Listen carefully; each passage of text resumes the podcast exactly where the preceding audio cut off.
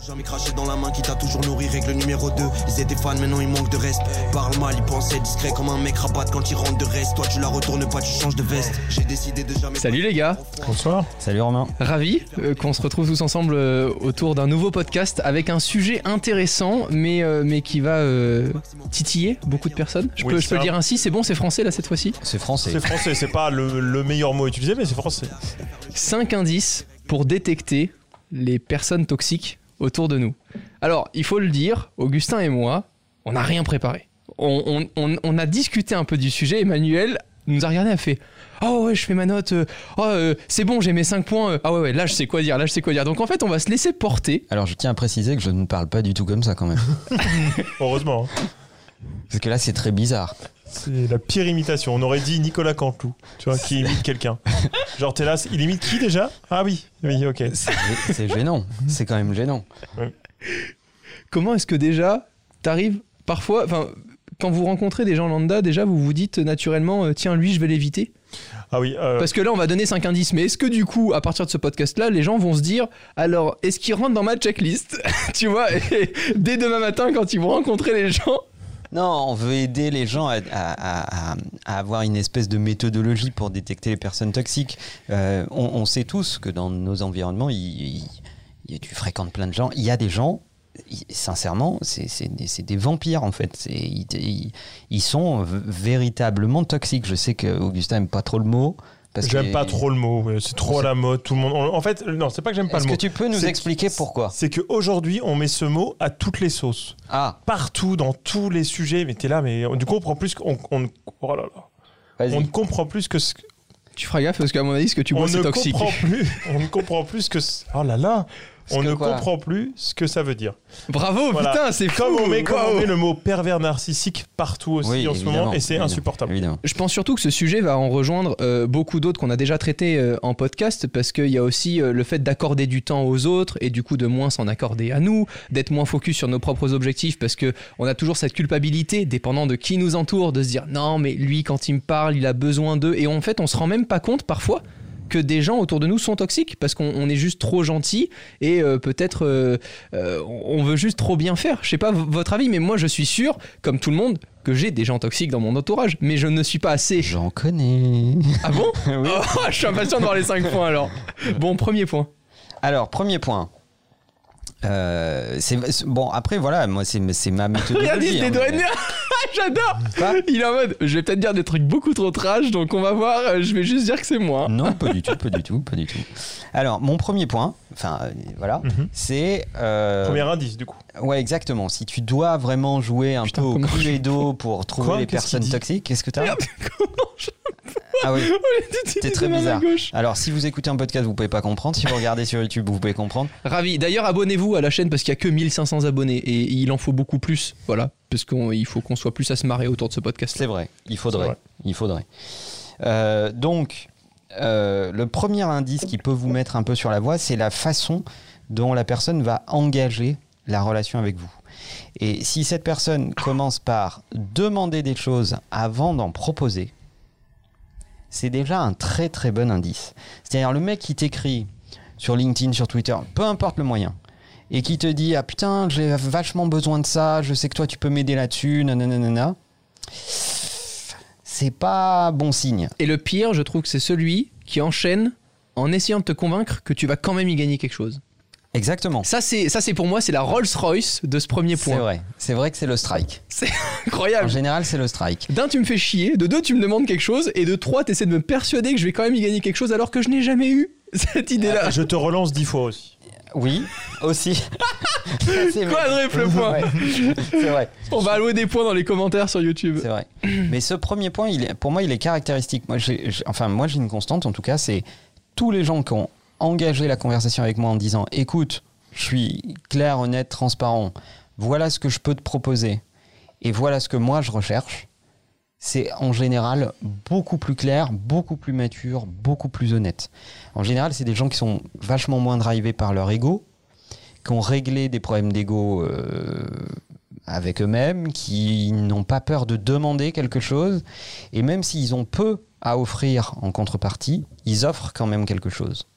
Euh, ils, vont, euh, ils vont être dans une euh, forme de reconnaissance dès la première interaction. Et puis la conscience d'y penser et de t'approcher en enchaînant tout de suite en te disant d'ailleurs ça me gêne même de te demander ça ou autre j'ai remarqué que peut-être tu pouvais avoir besoin de ça il se trouve que j'ai eu enfin juste avoir cette conscience euh, d'assumer le fait qui est de demander quelque chose euh, gratuitement et simplement après là est-ce que tu parles des gens qui sont très proches déjà de toi et qui te recontactent là-dessus ou est-ce que tu parles des gens qui te contactent pour la première fois?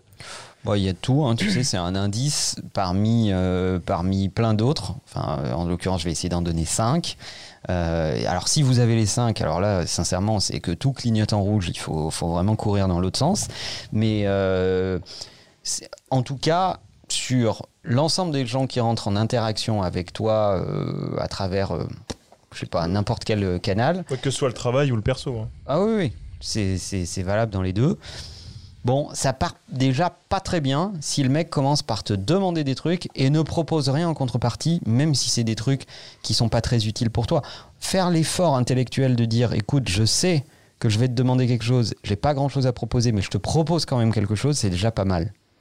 Après, ce que j'aime bien parfois, c'est de le savoir, d'en avoir conscience, d'aller dans son sens et de voir comment est-ce qu'il me rendra le truc. Et à partir de ce moment-là, je peux aussi juger, de voir euh, quel euh, degré, euh, tu vois, de cohérence il peut avoir et est-ce qu'il accepte de se dire, bah, c'est normal en demandant quelque chose de devoir en donner aussi. Parce que beaucoup de gens, je, déteste par exemple les gens qui me disent, non, tu donnes pas pour recevoir. Ça, c'est un truc, mais euh, en fait, c'est pas possible. Je ne suis pas né sur cette terre pour donner aux gens sans me demander à un moment donné, tiens, et moi, qu'est-ce que je reçois? Comme bonheur, comme amour, comme euh, Ouais, ça, bien matériel, tu vois enfin, Tu verras, ça va rejoindre un autre point un peu plus tard. Ah, D'accord. Bon. Tu vas voir. Ok. Non, je suis vraiment le seul à avoir bossé, euh, il se laisse faire. Ah bah ouais, moi je. Mais alors, après, non, moi, j'ai- sur ton point, quand tu donnes, tu- normalement, tu reçois forcément. Si tu donnes vraiment. De Bah, en ton tout cas, c'est un autre de- indice. De ton truc, en vrai, normalement, tu reçois. C'est dans la Bible, non ça? Non, mais t'en es pas loin, c'est vrai que. Quel non, bâtard. non, non, mais c'est pas une vanne en plus. Il en est pas loin. Il y a un Non, vrai c'est truc. C'est vrai. Il y a un vrai truc sur Non, donner mais et Augustin est recevoir. très premier degré sur la Bible. hein, Je c'est suis- toujours. Oh là là. Et euh, du coup, euh, non, non, du coup, non, c'est un vrai truc. C'est très biblique, oui, c'est vrai. Mais en vrai, euh, Tu as plus de applicable. hein.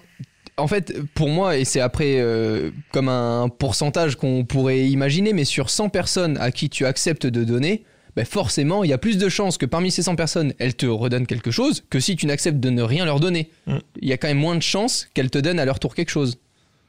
J'ai pas compris le syllogisme. Non, c'était Ouais, beaucoup trop complexe. clair vous du avez tout. compris. Si vous avez Oh, compris, euh, dites-le. Statistiquement, si tu donnes, t'as plus de chances de recevoir que si tu Bah ne oui, donnes rien. Évidemment. Bah évidemment. Ben voilà, bah à partir de là. euh, Bah, voilà. Mais il faut pas dire qu'est-ce que je vais euh, recevoir parce que si t'attends trop de recevoir, euh, tu donnes. non, mais maintenant, tout le sujet, c'est de savoir à qui donner. Non, mais avec Romain, c'est donne-moi des mots, je te ferai des phrases. Ouais, c'est ça. C'est, euh, Moi, je les place, les ça. gars. Après, vous faites votre Scrabble, ok C'est- C'est ça.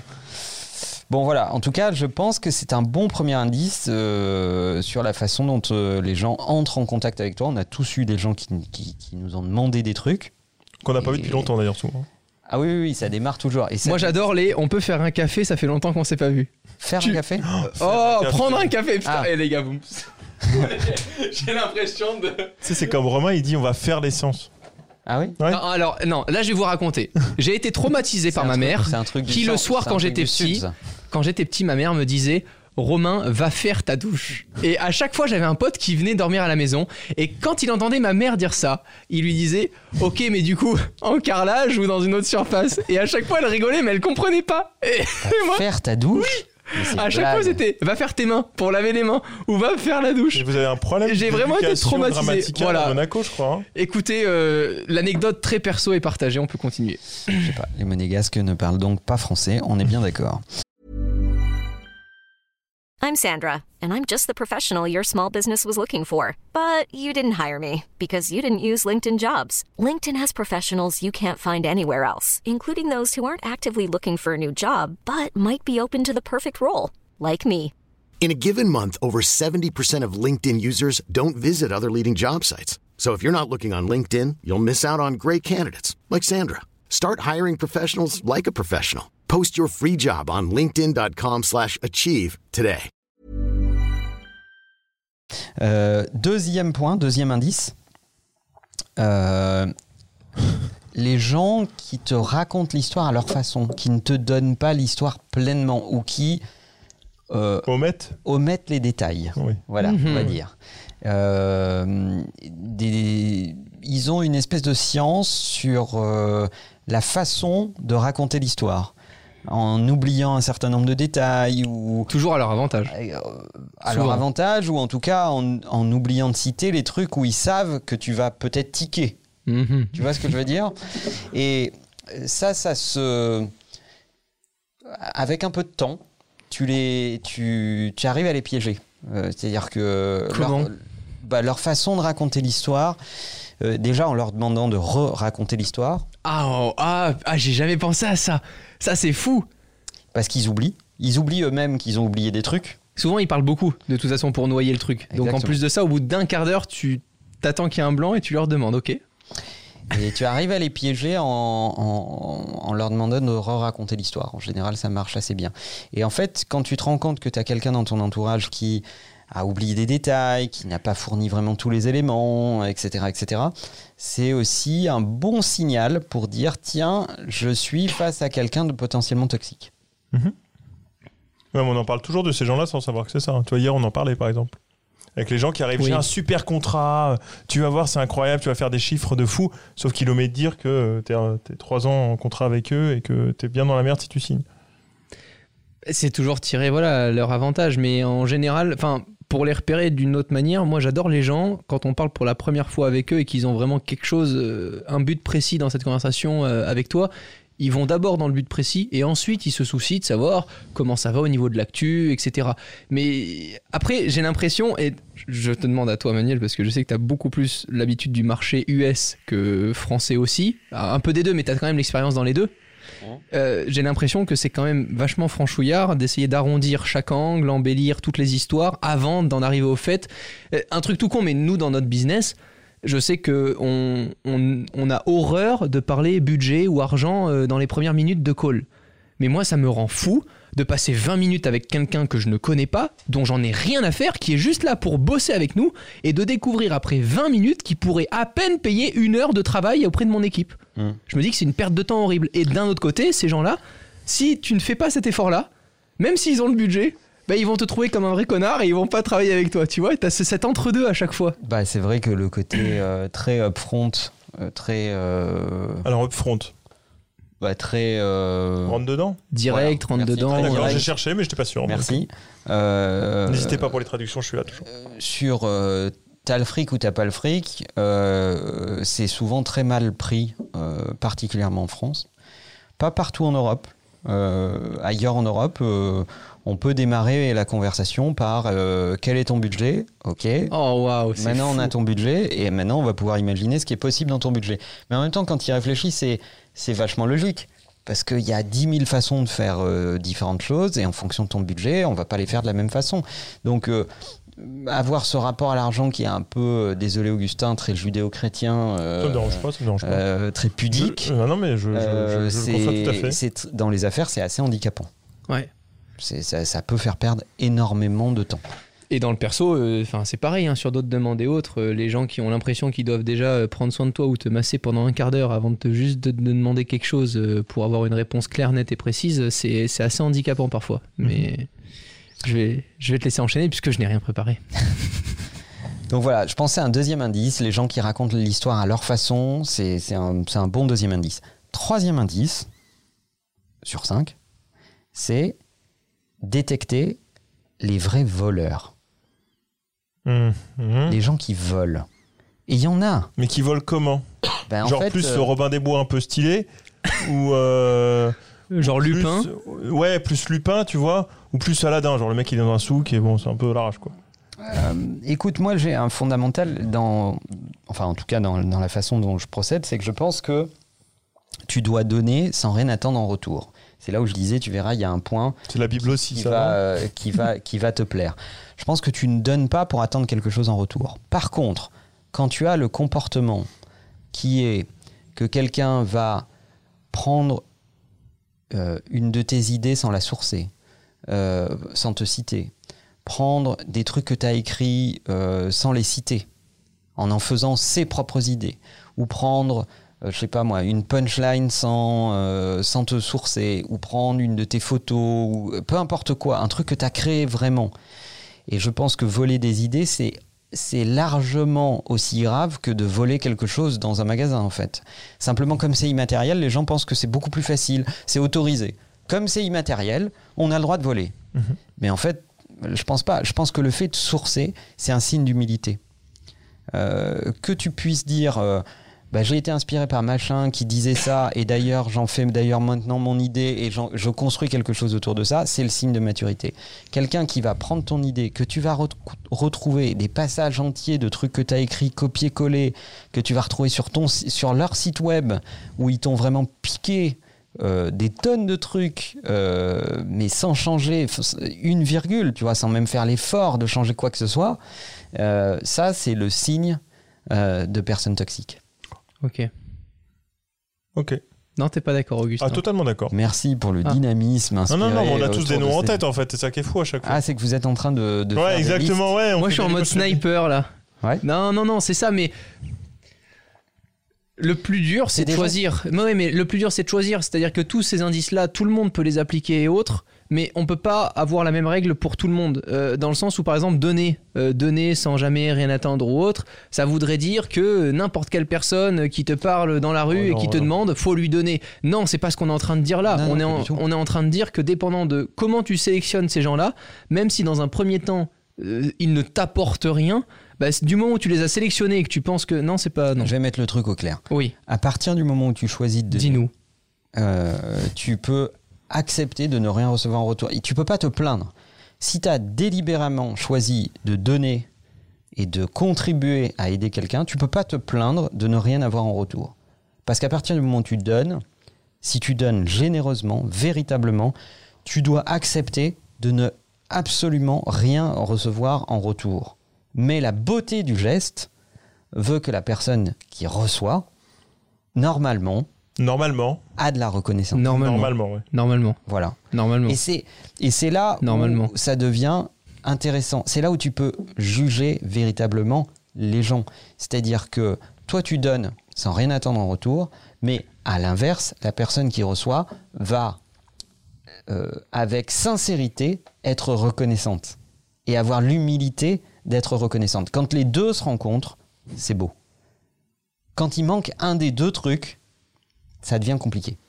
Mais ça, dans la vie de tous les jours, c'est ce qui nous permet aussi de savoir euh, très clairement à qui on a affaire. Euh, Bah, ça, c'est pour ça que Voilà. ça fait partie de mon faisceau d'indices. eh, bien sûr, bien sûr. Voilà. C'est ça un indice en fait, euh, Romain, au cas où tu. C'est le sujet, c'est ça Ouais, c'est ça. C'est le sujet. Voilà. Super. D'accord. Tu es dans le bon podcast. Ouais, trop bien. Bienvenue, Bah, Romain. Du coup, je vais, je vais prendre cet indice euh, en compte. Voilà, Super. je pense que c'est un, c'est un, c'est un bon sujet et c'est un bon indice de, de se dire, euh, voilà, est-ce qu'il y a une forme de reconnaissance ou pas, ou est-ce que les gens s'approprient ce que tu leur as donné, Oh, les gens en profitent aussi. en font euh, leur propre création, tu vois, en se disant, Ah, non, non, non, c'est moi l'auteur, on m'a jamais aidé, on m'a jamais, on m'a jamais mis le pied à l'étrier, rien du tout, et puis construisent auto- à partir de là. Moi, j'ai pas de problème à ce que des gens fassent ça, mais à contrario, il faut que eux n'aient pas de problème euh, sur le fait que du coup, je les, catégorise, je les catégorise un peu dans, euh, dans la case des, des connards. Mais la, la façon dont tu. Bah, il y a beaucoup de gens qui ont fait. En fait, il y a... alors moi, je pense plus à l'humour. Il y a tellement. Alors, je pense pas forcément à la personne à laquelle on pense. Tu vas parler de Gad Elmaleh ou pas? Oui, j'allais pas parler de Gad Elmaleh en plus. Ah. J'allais parler de Coluche. Ouais. Coluche qui était très célèbre pour. euh, En fait, il était dans les dîners avec ses potes et il notait toutes les punchlines Mais non, des gens dans les dîners, dans les trucs. c'est fou. Ça. Et il les refaisait sur scène. Et tous les gens étaient là, mais mec. euh, Tu vois, je l'ai dit l'autre soir, c'était marrant. Je me suis dit que j'allais noter pour mon truc. Et lui, il notait tout, il refaisait les vannes de tout. Et très très connu pour ça, Coluche, pour avoir pompé des vannes à tous ses potes. Et Non, il mais- s'entourait de gens très drôles pour faire ses spectacles. Moi, j'ai pas de problème avec le fait que tu t'inspires de ta vie et tu retravailles et tu lui donnes une autre forme. À partir du moment où il y a un petit peu de transformation, Ouais, de avec- retravail, etc. Bon, c'est, je, je sais pas, faudrait vérifier, mais de tête, je crois que c'est Picasso qui disait que dans l'art, on ne fait que voler les autres. euh, ah oui, oui, il y a une phrase comme ça. Euh, mais, euh, mais voilà, j'ai pas de problème avec le fait que tu aies des sources d'inspiration, qu'il y ait des gens qui t'inspirent, que tu t'appropries leurs idées. À partir du moment où tu injectes toi-même un peu d'intelligence, de transformation, d'adaptation, etc. Euh, Qu'on soit inspiré, ça me paraît Oui, c'est la différence entre un plagiat et une reprise, tu vois. Un Mais- peu, j'exagère, mais Ouais, c'est un peu ouais. ça, quoi. Ce point, il me fait penser à un sujet dont on parlait il y a pas longtemps, Manuel, les personnes qui parlent un peu à la troisième personne de leur équipe ou à la première personne. Je trouve que euh, maintenant que tu me l'as dit, Mhm. parce qu'avant j'y pensais pas du tout, il y a des gens qui, même s'ils ont 50 employés, ils parlent toujours du moi-je, moi-je, avec ma société, avec ceci, avec cela. Et je trouve que ça rejoint vachement ce style de personnalité qui, en général, peu importe ce qu'il va entendre, Ah, quand il va replacer son truc, il va forcément le placer un peu plus autour de lui qu'autour des gens qui lui ont réellement apporté ce truc-là. Et c'est vrai que quand on remarque des gens, même très jeunes, qui peuvent dire euh, on fait avec nos équipes, euh, la société permet, euh, notre équipe fait, tu remarques tout de suite quelqu'un qui s'en branle Ah, de non. devoir lui se mettre en avant parce qu'il sait que son équipe le fait à sa place. Et c'est la beauté du truc, je trouve, c'est que plus tu prends soin de ton équipe ou de, de, de ta famille, de ton entourage, etc., et plus tu les mets au cœur des sujets, plus normalement, naturellement, justement, ils te le rendent. Et, et c'est eux qui vont faire le travail à ta place. Non, mais il y a un exemple, alors c'est très très concret, mais Gasly, quand il gagne le Grand Prix, c'est débile, hein. Mais le premier truc qu'il dit, c'est est-ce qu'on l'a 1. fait ensemble? Est-ce qu'on vient de faire ça? Est-ce qu'on vient de faire ça? Ça, c'est même pas est-ce que j'ai gagné la course? Et toutes les interviews, tout le moment où il gagne au micro, alors que c'est l'émotion qui vient, normalement tu pourrais parler de toi-même, il dit on tout de suite. Ça, parce qu'il ça- sait très bien que s'il y avait personne pour préparer son moteur, Non, non, jamais mais il serait là en train de la conduire. tu incroyable dans ces moments-là de dire on et de penser Ouais, à l'équipe c'est d'abord. c'est Et vrai. là, dans, là dans, le- dans les sportifs, tu reconnais les grands là-dedans. Et Charles Leclerc, il est exactement pareil. Quand il perd, là, il est quatrième au dernier moment, il dit non, mais ce qui est important, c'est que, c'est que, je, comment il s'appelle, Vettel soit deuxième, ça lui fait du bien pour l'équipe, c'est cool. De revenir tout de suite au honk, avec quel plaisir. Et ça, c'est très très rare, je trouve. Moi, je trouve que c'est un indice. C'est-à-dire que quand tu regardes les gens s'exprimer, notamment en communication externe, quand tu parles avec l'extérieur de l'entreprise, les gens qui disent je, c'est un indice de personnalité toxique. Moi, j'estime qu'en communication externe, on doit dire nous. Mais pourtant, c'est vraiment Parce quelque que chose qui, est, qui est super utilisé. hein. Tu n'es que le fruit d'une équipe. Ouais, mais tous les jours, il y a des gens qui sont pourtant talentueux, qui- que j'adore, qu'on apprécie et qui sont tout le temps avec le jeu dans la bouche. hein. Quand tu dis je, c'est vraiment ton opinion très personnelle. À la rigueur, c'est presque. euh, tu te détaches de ton entreprise. Euh, c'est pour. euh, et dans la culture anglo-saxonne, c'est très fort. C'est-à-dire, ils disent rarement, très, très, très rarement je. Bah, en plus, c'est ce qui veut qu'une entreprise soit une personne morale. Donc, oui, bien Et sûr. en plus de ça, ça part de là quand même. Et donc, euh, euh, en communication externe, normalement, on dit nous. On dit toujours nous. C'était euh, cette conversation à laquelle tu fais référence. Que en interne, tu dises je, il n'y a pas de problème. Parce que en interne, c'est le débat des idées qui doit Bien sûr. aboutir à une espèce de consensus ou en tout cas de, point de vue global qui va être celui de l'équipe qui va pas être le tien mais qui va être euh, qui va être une espèce de mix entre euh, euh, ce que tout le monde a exprimé et on va atterrir sur une position globale. Et à partir de là tout le monde va prendre cette position et aller la défendre. Et donc cette position n'est plus la tienne mais elle est le fruit du travail d'une équipe. Et donc c'est pour ça qu'en externe tu dois dire nous et c'est pour ça que dans beaucoup de communications, euh, tu entendras un Tim Cook dire Nous, chez Apple, on pense que. Hmm. Il dira jamais je. Il dira Nous, chez Apple, on pense que. Il dira le jeu au moment où on lui pose une question dans une interview de comment lui, il voit le futur du smartphone, si ça doit être lui réellement et non Et même pas... encore. Et encore, tu Et penses encore, il dira, euh, il dira On pense que. On a développé. Par contre, a- sur un truc perso, il pourra dire Tiens, là, mon avis à moi, c'est que. Mais c'est très rare. Ouais, il ouais, va ouais. tout faire pour, éviter le jeu. Parce que quand il s'exprime publiquement, il ne s'exprime pas en tant que personne euh, individuelle. Ah, il représente un groupe en énorme. tant que représentant Bien d'Apple. sûr, bien sûr. Et donc, euh, il exprime la position d'Apple. Donc, il va toujours employer un nous, euh, en fait. Voilà, un exemple concret et très terre à terre de comment est-ce que vous pouvez modifier rapidement, si vous aviez cette mauvaise habitude, pour un peu step up dans la tête de votre entourage. Exactement. Quatrième indice, euh, les gens qui deviennent jaloux de votre succès. Ah ouais, mais ça, c'est incontrôlable. Parce que tu veux les faire monter dans ton train et putain, ils prennent pas ce train et, et ils Ouais. comprennent pas pourquoi, à quel moment ils sont sortis et après ils te pointent du doigt. Ils font c'est parce qu'il a eu de la chance, c'est parce qu'il a eu ça, c'est parce que. Et en fait, c'est assez intéressant. C'est, je trouve Ça, que je suis pas. Alors, moi, je mettrais pas forcément. Alors, il a des- même pas entamé le Non, point. non. Il a- Sur la jalousie. j'ai pas fini, j'ai à T'as pas peine fini commencé. Ah, vas-y, vas-y, vas-y, vas-y, vas-y. Ouais. Mais sur la. Non, mais il était parti aussi avant, tu l'as pas lui. hein. vrai, Il t'a coupé. Et c'est moi qui prends, comme d'habitude. Je- c'est vrai, c'est vrai. C'est un peu le souffre-douleur. Mais Non, Non, trouve que les vraiment, gens qui se Je sentent emmerde quand même. hein. les, les gens qui se sentent menacés par ton succès, c'est un bon indice euh, de gens qui sont pas sains. En fait, Menacé, c'est différent de jaloux, je trouve. hein. C'est pas pareil. hein. Ouais, ouais, mais je précise justement. Ah oui, là où je précise mon point. C'est-à-dire que les gens qui sentent que euh, en fait ton succès va leur enlever quelque chose, qui vont pas spontanément te féliciter ou te dire je suis content pour toi au sens littéral du terme. C'est-à-dire je ressens une forme de bonheur pour toi, pas pour moi. Pour toi. Je sens que pour toi c'est important. Euh, au sens premier du terme. Ça, Genre la vidéo Formule 1, Manuel. Ta gueule. Je n'en peux plus. Je n'en peux plus de ta vidéo Formule 1. Euh, mais je suis des semaines, vraiment. il était trop. Je sens que ça a été important pour toi cette vidéo. Parce que j'en ai tellement parlé qu'à chaque fois qu'il en parlait à quelqu'un, il en parlait avec autant d'amour que moi, quoi. Alors qu'il en a rien à foutre à un moment. Il dit c'est bon, quoi. Je non, sais mais que je ça fait comprends. plaisir. Voilà, Voilà, Donc, euh, je me exactement. je me C'est l'humain, pour c'est toi. beau, c'est Je me réjouis pour toi. Mais euh, il y, a, il y a quand même beaucoup de gens qui ont le sentiment que euh, s'il t'arrive un truc de bien, ça leur enlève quelque chose à eux. Ouais. Alors qu'en réalité, non. C'est pas comme découper un gâteau où plus tu découpes euh, en parts, moins il y en a pour chacun. Ah, elle est pas mal cette euh, image. Tu vois le, le- le fait que. Attends, j'ai Euh, pas compris l'image avec le gâteau. Ben en fait, le bonheur, c'est pas un gâteau que tu découpes en parts. C'est pas parce que toi, tu as beaucoup de bonheur ou que Romain en a beaucoup que ça m'en enlève à moi.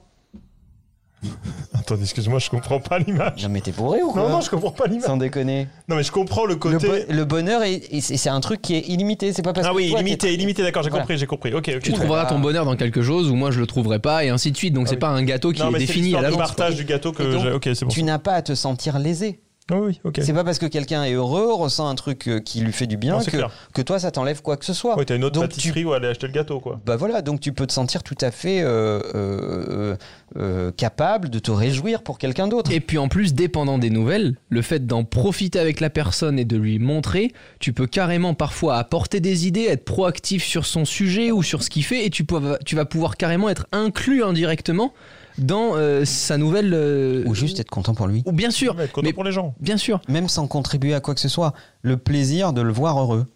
Oui, ou tu- Ça suffit. Ouais, mais à l'inverse, en plus, t'es super content quand toi tu vas lui annoncer quelque chose à ton tour, que lui soit là aussi. C'est ça qui est fou, c'est que ces gens-là, ça marche que dans un sens. Ouais, c'est que euh, c'est- pour ça que je pense que c'est un bon indice. Les gens qui se sentent vraiment un peu jaloux ou menacés ou qui vont tacler le fait que euh, toi t'es heureux et tu devrais pas l'être parce qu'ils le sont pas, etc. Tu vois, c'est c'est- on a tous vécu des situations comme ça. Ben en fait, ça pour moi c'est un bon signe de, rela- de relation toxique. Je suis désolé, mais moi je dois citer le meilleur exemple. Le meilleur exemple, c'est d'aller avec des gens que tu connais pas trop au casino.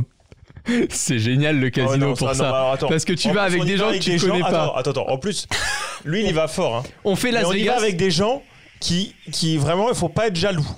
Vraiment pas. Il y a vraiment des gens au-dessus de tout. Quand tu vas à Las Vegas au CES, t'as vraiment des pointures de l'entrepreneuriat. Ils arrivent à la machine, ils te mettent 5000 euros. Pour toi, c'est 5 euros. quoi. C'est vraiment, c'est impressionnant. Et là-dessus, mais moi, ça me fait tellement rire de participer avec eux parce que je sais que je pourrais pas être à leur hauteur haute. Je ne cherche pas à l'être. C'est pas moi, le... je suis pas jaloux, ça me fait pas rire. Moi, ça me tend, mais dans le sens où. T'as l'impression que... Lui, on a l'impression que c'est sa thune. Moi, j'ai l'impression que c'est ma thune. Je suis très content pour lui, je trouve ça drôle. Mais en gros, ça me. je- euh, c'est- en fait, Beaucoup, beaucoup d'empathie. ils arrivent pas. ouais, exactement. Ils arrivent pas à stresser là-dessus. Je suis Ouais. mais les mecs. Et rigole, il te regarde et il balance 50 balles de pourboire et il rigole. Et pour toi, non, non, tu te dis, c'est mais c'est. ça. C'est se met à la table de blackjack comme ça, il a des jetons de 2000 dollars dans la main, il te regarde, fait. Dis-moi quand est-ce que j'arrête. voilà. Ça, ça me fait rire. Mais moi, ça me stresse. pour moi, c'est l'exemple parfait où tu vois très vite les gens qui On parlait disent. de rien euh, à foutre dans un autre épisode, c'est exactement ça. C'est vrai, avec Léo. Ouais. Si vous l'avez pas vu, il faut foncer le voir. Cinquième point, c'est les gens qui se victimisent sans arrêt. Voilà. C'est-à-dire qu'en gros, ils ont toujours une explication pour dire que ce qui leur arrive, c'est pas normal. Il y a un côté Calimero, tu vois. Euh, il, y a- il y a, il y a un côté. euh, Alors Calimero, Ah, attends, parce que ouais, pour, c'est une vieille pour ref. Romain, C'est une vieille ref. Calimero, Moi, ça me fait penser. déjà que c'est vieux euh, pour moi comme ref. Moi, ça me fait penser au jingle Barba Papa. Ah, t'es pas très loin. C'est pas très loin, non Ouais, ouais, c'était un poussin noir avec une euh, sur la tête un. Il Ouais, était dans l'île aux enfants, donc Je l'ai euh, vu. Voilà, j'ai vu quelques il a la fois. ref, oh là là. Ouais, pas mal, pas mal. C'est arrivé jusqu'à Monaco. Écoute, euh, euh, Vous avez la tête, ce- d'accord. ce côté, ce côté victimaire euh, qui est, euh, c'est pas de ma faute, de euh, c'est parce que j'ai pas ça ou c'est parce que je suis ça. euh, Non, mais toi, t'as des ça. contacts. Oh Euh, là là, voilà, toi, quelle t'as du réseau, Quelle toi, t'as horreur. des contacts, toi, c'est plus facile. Donc, De toute la façon, vie- c'est toujours plus facile une fois que t'en as chié avant. hein. Tant que l'autre il en chie pas, c'est toujours plus compliqué au début hein, aussi. hein. Il y a Voilà. des process que t'as pas eu l'habitude de faire quoi, au Donc, tout début. Quoi. tant qu'on est dans une logique qui est de se trouver des excuses, euh, c'est pas, enfin, tu vois, c'est un, un côté un peu pathétique. C'est un côté un peu. Mais, mais gars, vas-y, bouge-toi, quoi. Alors pourtant, à toute échelle, je trouve qu'on râle tous au moins une fois dans la journée où on se tord un peu le truc pour Ah un oui. truc de merde. Ah oui, Alors oui. il y a un truc que j'essaie de faire depuis quelques jours, je vous le partage, je trouve que ça marche assez bien. j'ai très peur. Vas-y. Quand je m'apprête à râler sur un truc ou autre, je fais une pause et je me force à sourire. Alors c'est con, mais ça Attends, On provoque... que t'as regardé les vidéos de Cyrus. Non, North, je te jure, comme ça, je me force juste à sourire plutôt que de râler. Et en fait, j'ai l'un... Est-ce ça- que tu pourrais nous filmer ces moments Ah ouais. C'est très gênant. Non, C'est très gênant. Tu vas pour t'énerver, tu c'est fais... gênant. Voilà. Et tu te forces pendant 5 secondes, mais ça te provoque vois, comme un tout petit truc de dopamine ou autre qui fait que ton cerveau se dit bah finalement je suis pas si malheureux que ça, et puis t'avances. C'est très dur à faire, hein, parce qu'il faut déjà avoir le côté troisième personne où tu te vois mal agir. Pas Ça, dans le bon ouais. sens pour avancer. Mais c'est vrai que parfois, alors oui, il y a des problèmes qui sont des problèmes, mais qui en deviennent encore plus gros et, et qui ont encore plus d'importance quand tu y portes de, de l'intérêt C'est justement. le je truc trouve. horrible, mais c'est très cliché. J'en dis non, de toute façon, il y a des gens qui ont plus de problèmes que ça. Mais je pense qu'il faut l'avoir vécu. Moi, en, en gros, alors je- j'explique toujours, mais dès que j'ai une merde, un truc et tout, je me, c'est pas la phrase. Je me dis toujours qu'il y a quelqu'un dans un, dans un, dans un, Non, mais ça, ça m'énerve. Bah, qui a des non, plus gros problèmes. Ouais. Mais en vrai, quand même, tu reviens un peu à ça. Je suis désolé. Ah non, moi mais sinon tu fais plus rien de ta journée. non, non, non, si mais tu non. vois les gens qui sont meilleurs ou moins bons non, toi et que tu pas moins avoir ce bon, truc c'est pas ça. C'est que quand t'as des, des problèmes et t'es là, putain, ça me fait chier, ça m'emmerde, je suis bloqué là-dedans, c'est des trucs, tu te dis, alors moi j'ai bossé en fait dans un milieu où il y avait des personnes handicapées, tu te dis, putain, je suis pas dans un. euh, C'est horrible, hein, c'est très cliché de dire ça, mais en vrai, quand tu l'as vécu et que t'as vécu avec ces gens-là, après t'oublies, mais tout, tout, tout, euh, les petits trucs. euh, Bah, disons que tu relativises. tu relativises en fait et je trouve que les gens qui sont trop relativi- relativistes c'est chiant aussi en mode il y a plus de problèmes dans la vie il y a quand- mais de l'être un peu ça fait c'est cool aussi mais Ouais. pour moi si tu l'as pas vécu ça marche pas Il y a certains domaines où tu peux l'être. Il y en a d'autres où tu ne peux pas l'être si tu veux évoluer. C'est tout. C'est pour Ouais, moi c'est ça. Je sais pas trop où vous allez. Moi, je Ouais, moi non disais plus. juste. Oui, que- c'est vrai, on est à partir très très loin. Je disais juste que les gens qui se trouvent des explications et qui se présentent comme des victimes d'un contexte qu'ils ne maîtrisent pas, Oui. c'est aussi des gens qui acceptent de, de subir et de ne pas peser sur la situation, ou qui ne mesurent pas le fait Dramatise aussi. que euh, ils, euh, ils ont de l'impact sur euh, ce qui leur arrive. Alors fait. pour Ils moi, sont- et c'est et sans et pour pouvoir très vite euh, les catégoriser et avoir cet indice dessus, en général, ce sont les premiers à parler en soirée quand tu leur demandes le ça va. En général, c'est des gens où tu as envie de leur dire salut, comment ça va pas? Il y a eu ce truc, moi, je sais qu'il y a quelques personnes autour de moi où on en rigole beaucoup, euh, tu vois, et, c'est pas grave, ils sont gentils, mais à chaque fois on leur dit Ah, t'as parlé à un tel, alors comment il va pas? Parce qu'en fait, ce sont des gens qui, dès que tu vas leur parler, ils vont se sentir obligés de devoir tout expliquer, dramatiser le truc, etc. Et tu les remarques assez vite parce qu'ils parlent finalement plus d'eux que du reste. Quoi. Moi, je pense que la meilleure façon de les détecter, euh, souvent, c'est des gens qui euh, passent leur temps à lister les trucs qui vont pas chez les autres. Les gens qui se victimisent, c'est aussi des gens qui ne voient que le négatif. Genre nous, dans ce podcast. Ah bon? Je rigole. Et parce qu'on voit que des indices négatifs sur les autres. mais, C'est le euh, sujet. hein. Mais, mais en même temps, voilà, c'est souvent un bon, un, un bon indice pour détecter ces- ces- cette capacité à se victimiser. C'est aussi des gens qui voient beaucoup le négatif dans toutes les situations. Euh, et au lieu de se réjouir que le verre est à moitié plein, ils vont le voir toujours à moitié vide. Euh, et ça, c'est un bon indice, en fait, qui, qui va avec ce cinquième et dernier indice pour détecter les gens toxiques autour de vous.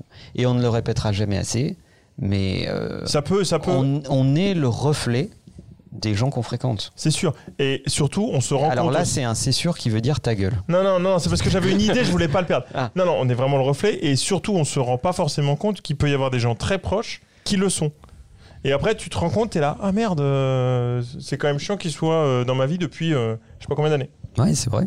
C'est vrai. Voilà. Et il faut avoir la lucidité de s'en rendre compte et, Et de dire, et de euh, prendre les décisions en conséquence. Exactement. Hmm. Et ça fait du bien. Voilà. Et on, moi, je suis intimement persuadé qu'on est le reflet de ses fréquentations. Dis-moi qui tu fréquentes, je te dirai qui tu es. Ouais, non, c'est dis-moi qui sont tes amis, je te dirai qui tu es. Et attention, c'est Saint-Augustin. C'est pas vrai. c'est plus ou moins ça la phrase, mais c'est Saint-Augustin, c'est pas une Oh vanne. putain. Euh, et donc, euh, il f- je pense que c'est toujours très bien d'avoir une petite méthode sur euh, la lucidité autour de, de, de- de tous ces sujets. Mhm. Plus tu es lucide, plus tu peux prendre des décisions lucides. Après, tu peux parfaitement décider de continuer à fréquenter euh, quelqu'un de toxique. À partir du moment où tu en as conscience, c'est déjà beaucoup plus facile. En suivant tous tes indices, Manuel, on aperçoit du coup qu'il faut être vraiment très lucide pour détecter ces indices-là dans les proches comme dans les gens moins proches. Si on devait là, tous les trois, être très lucides entre nous, et si on devait s'attribuer du coup l'un de nos plus gros points négatifs, chacun à notre tour pour terminer Oh ce là podcast. c'est horrible. Je me suis Ah dit qu'on était moi- en plein dans le sujet. Moi, je sais. hein. Moi, Vas-y. C'est aussi, hein. Moi, je sais. Je. Euh, en fait, il n'y a que l'excellence qui m'intéresse. Ah oui. Ouais, c'est super. Ouais, d'accord. Et toi, tu. Et donc, je sais, je sais que c'est dur. Que c'est euh, d'abord un pour moi, parce que euh, je, je- je- j'ai du mal à me satisfaire d'un truc. euh, alors, moyen, c'est déjà, pour moi, dans mon échelle de valeur, ça devient nul. Euh, bien, ça devient acceptable. Très bien, on commence à atteindre l'oreille.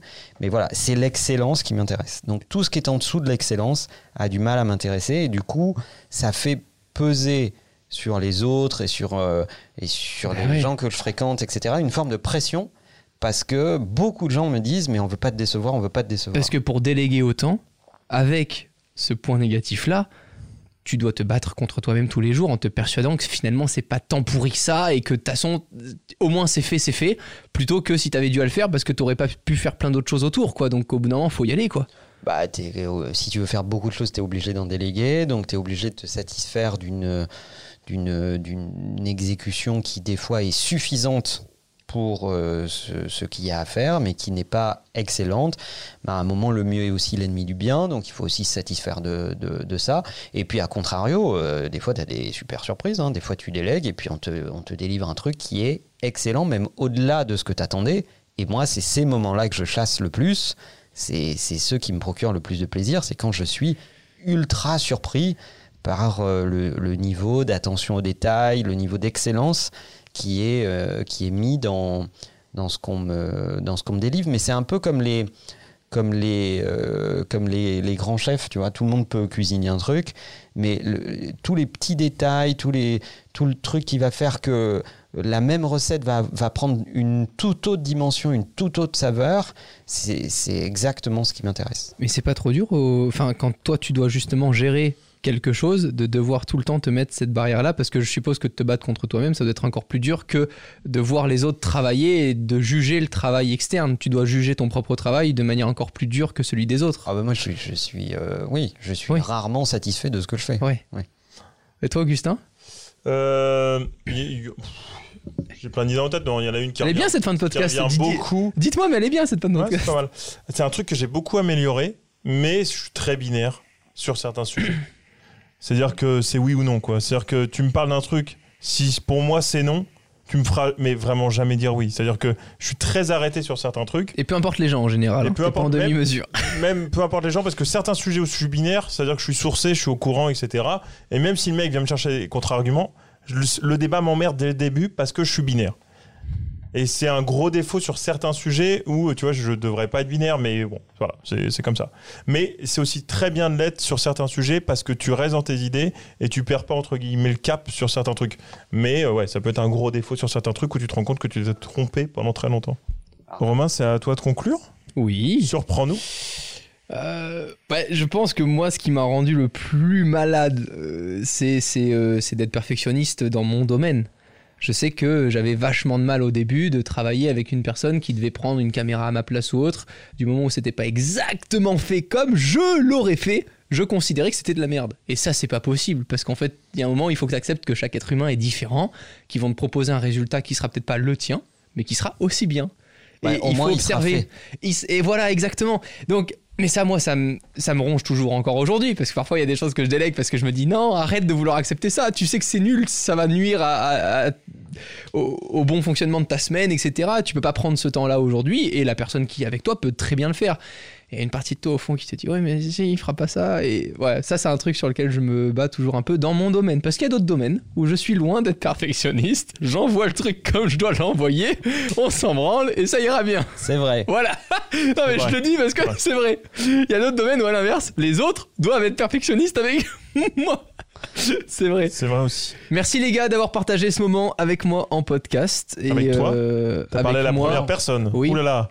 non avec nous toxique, Romain. mais non c'est les gens qui ont partagé un moment avec nous Oui. Oui, avec nous. Voilà. Et moi, je vous Voilà. remercie d'avoir partagé un moment avec moi en podcast. Bah non, avec- J'ai le droit de vous remercier d'avoir partagé ce moment avec moi. Ouais, ouais, ouais. C'est Ouais. c'est vrai, c'est vrai. À très vite. Ciao tout le monde. Mais surtout jamais craché dans la main qui t'a toujours nourri. Règle numéro 2, ils étaient fans, maintenant ils manquent de respect. Parle mal, ils pensaient discret comme un mec rabatte quand il rentre de reste. Toi tu la retournes pas, tu changes de veste. J'ai décidé de jamais passer l'hiver au froid. Essayer de faire le nécessaire possible pour sortir de là. De... Planning for your next trip? Elevate your travel style with Quince. Quince has all the jet setting essentials you'll want for your next getaway, like European linen, premium luggage options, buttery soft Italian leather bags, and so much more. And it's all priced at 50 to 80% less than similar brands. Plus, Quince only works with factories that use safe and ethical manufacturing practices. Pack your bags with high-quality essentials you'll be wearing for vacations to come with Quince. Go to quince.com slash trip for free shipping and 365-day returns. Hi, I'm Daniel, founder of Pretty Litter. Cats and cat owners deserve better than any old fashioned litter. That's why I teamed up with scientists and veterinarians to create Pretty Litter. Its innovative crystal formula has superior odor control and weighs up to 80% less than clay litter. Pretty Litter even monitors health by changing colors to help detect early signs of potential illness. It's the world's smartest kitty litter. Go to prettylitter.com and use code ACAST for 20% off your first order and a free cat toy. Terms and conditions apply. See site for details.